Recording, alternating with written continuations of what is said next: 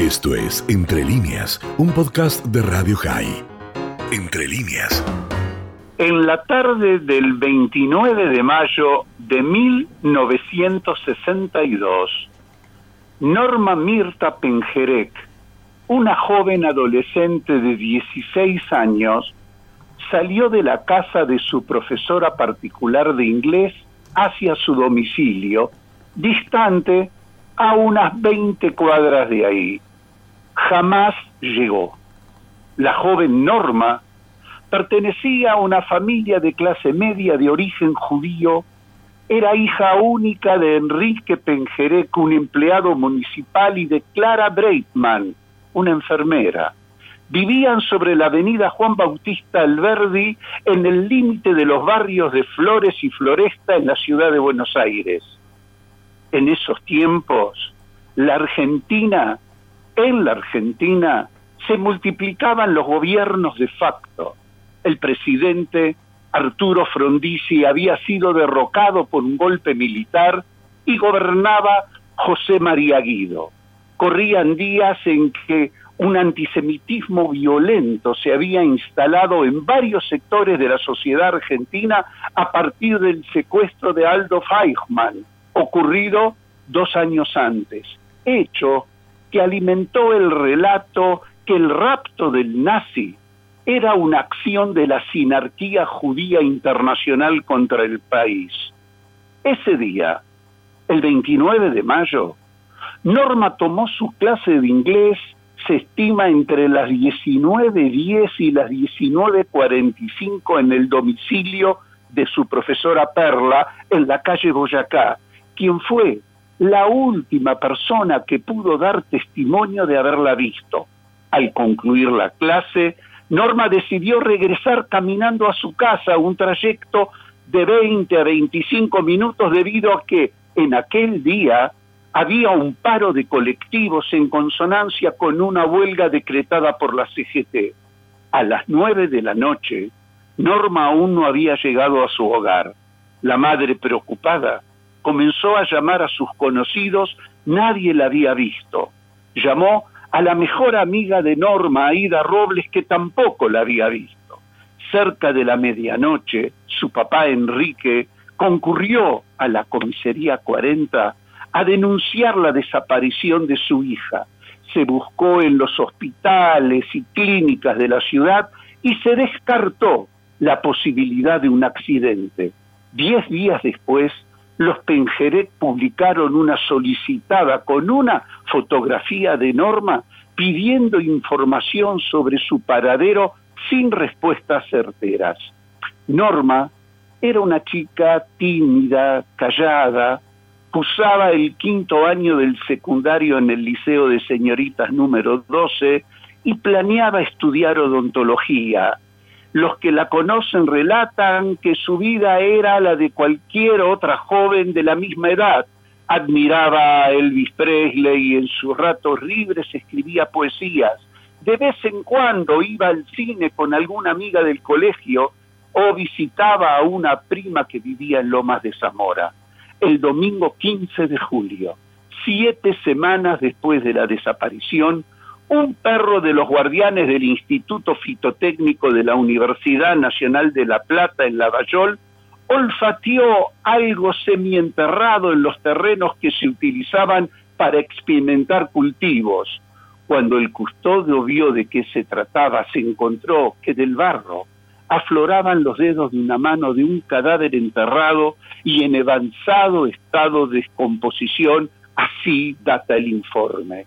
Los primeros pasos de la identificación del cuerpo fueron sumamente torpes. La policía trabajó muy mal.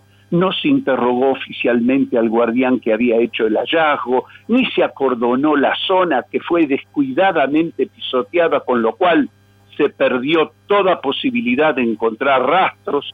Cerca del cuerpo se encontraron algunas prendas de vestir, un pullover marrón, una enagua celeste y un corpiño. La primera autopsia determinó que se trataba de una joven de unos 20 años de edad y de un metro sesenta y cinco de estatura. había sido estrangulada con un alambre y le habían seccionado la vena cava superior con un instrumento cortante. La oxisa era varios años mayor que Norma y medía 10 centímetros más que ella.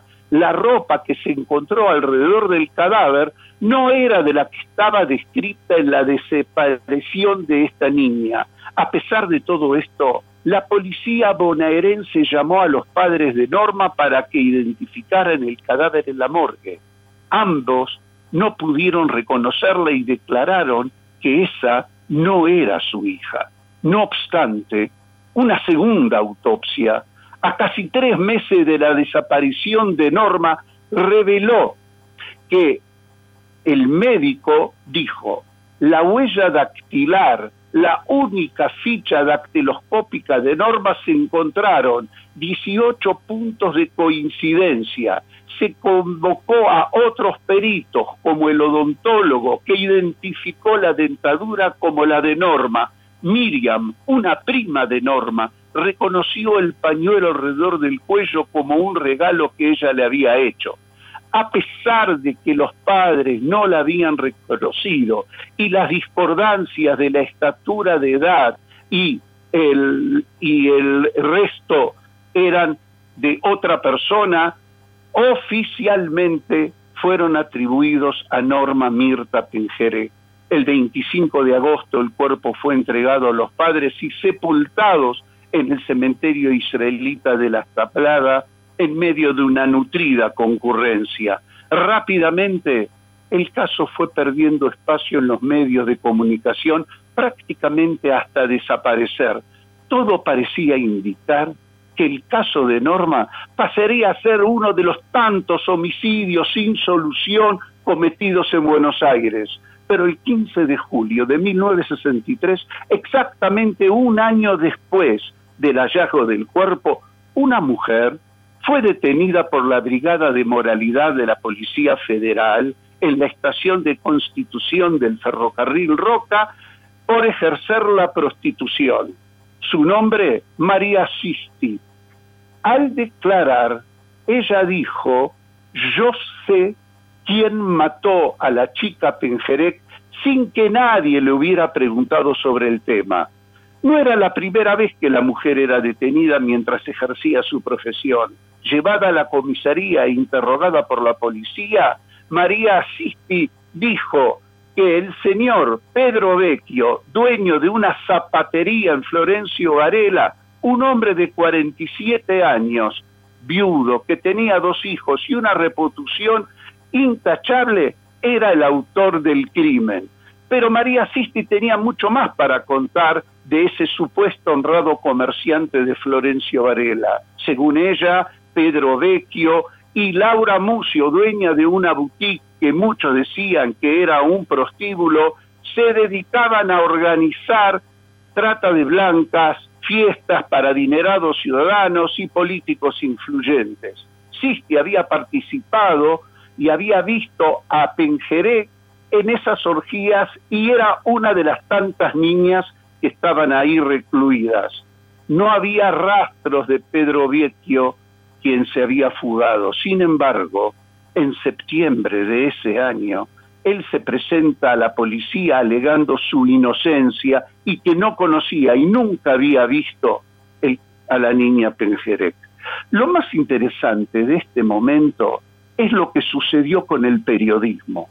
El tema fue tan resonante que el periodismo amarillista de lleno entró al tema. Había una competencia furibunda entre las tapas de los diarios vespertinos de La Razón y Crónica que competían con titulares catástrofes quién era verdaderamente el Norma Penjerec, cómo había sido secuestrada y dónde actuaba. Crónica el diario Crónica, que era un diario que recién empezaba a salir en la calle y que no superaba los 20.000 ejemplares diarios con el caso Penjerec, empezó a vender a más de 100.000 ejemplares diarios.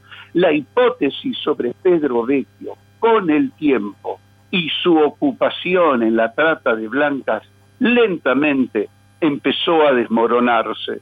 El proceso de los acusados de torturar, asesinar a Norma Pengerek recorrió muchos juzgados. Al final, el 5 de abril de 1965, la Cámara del Crimen de la Capital Federal decretó el sobreseimiento de Viejo y todo, absolutamente todo volvió a foja cero.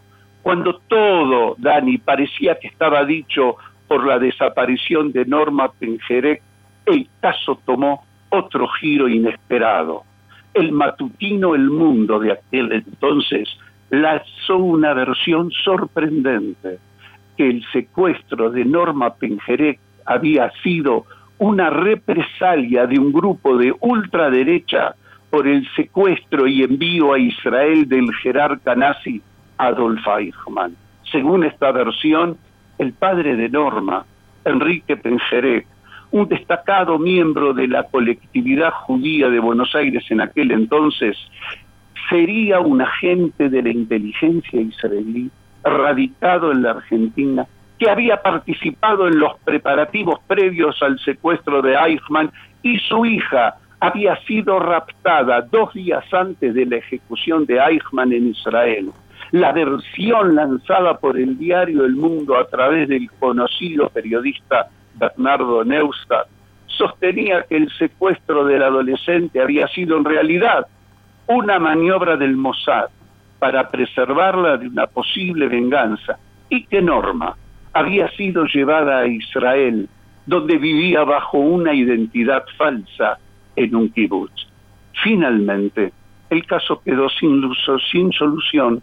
Norma nunca apareció. Algunos investigadores incluso han esbozado que esta niña se había suicidado como consecuencia de una desilusión amorosa. Años después, a fines de los 70, la causa fue cerrada definitivamente. Los Pengerek continuaron viviendo en Buenos Aires. Enrique Pengerek murió en 1985 y su mujer, Clara Breitman, tres años después. Nunca dieron una entrevista para hablar sobre la desaparición de su. Sin embargo, 50 años después de la desaparición de Norma, su primo, Chacho Pengerek, le dio una entrevista al diario Clarín el 27 de mayo de 2012.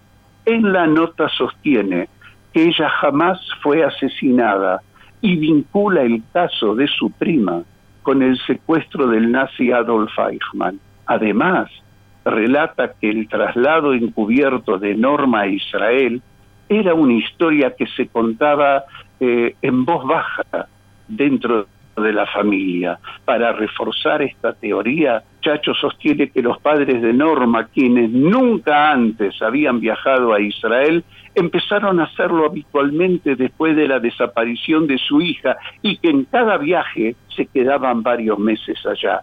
Según él, Norma murió en la década de los 90 en Haifa de una enfermedad.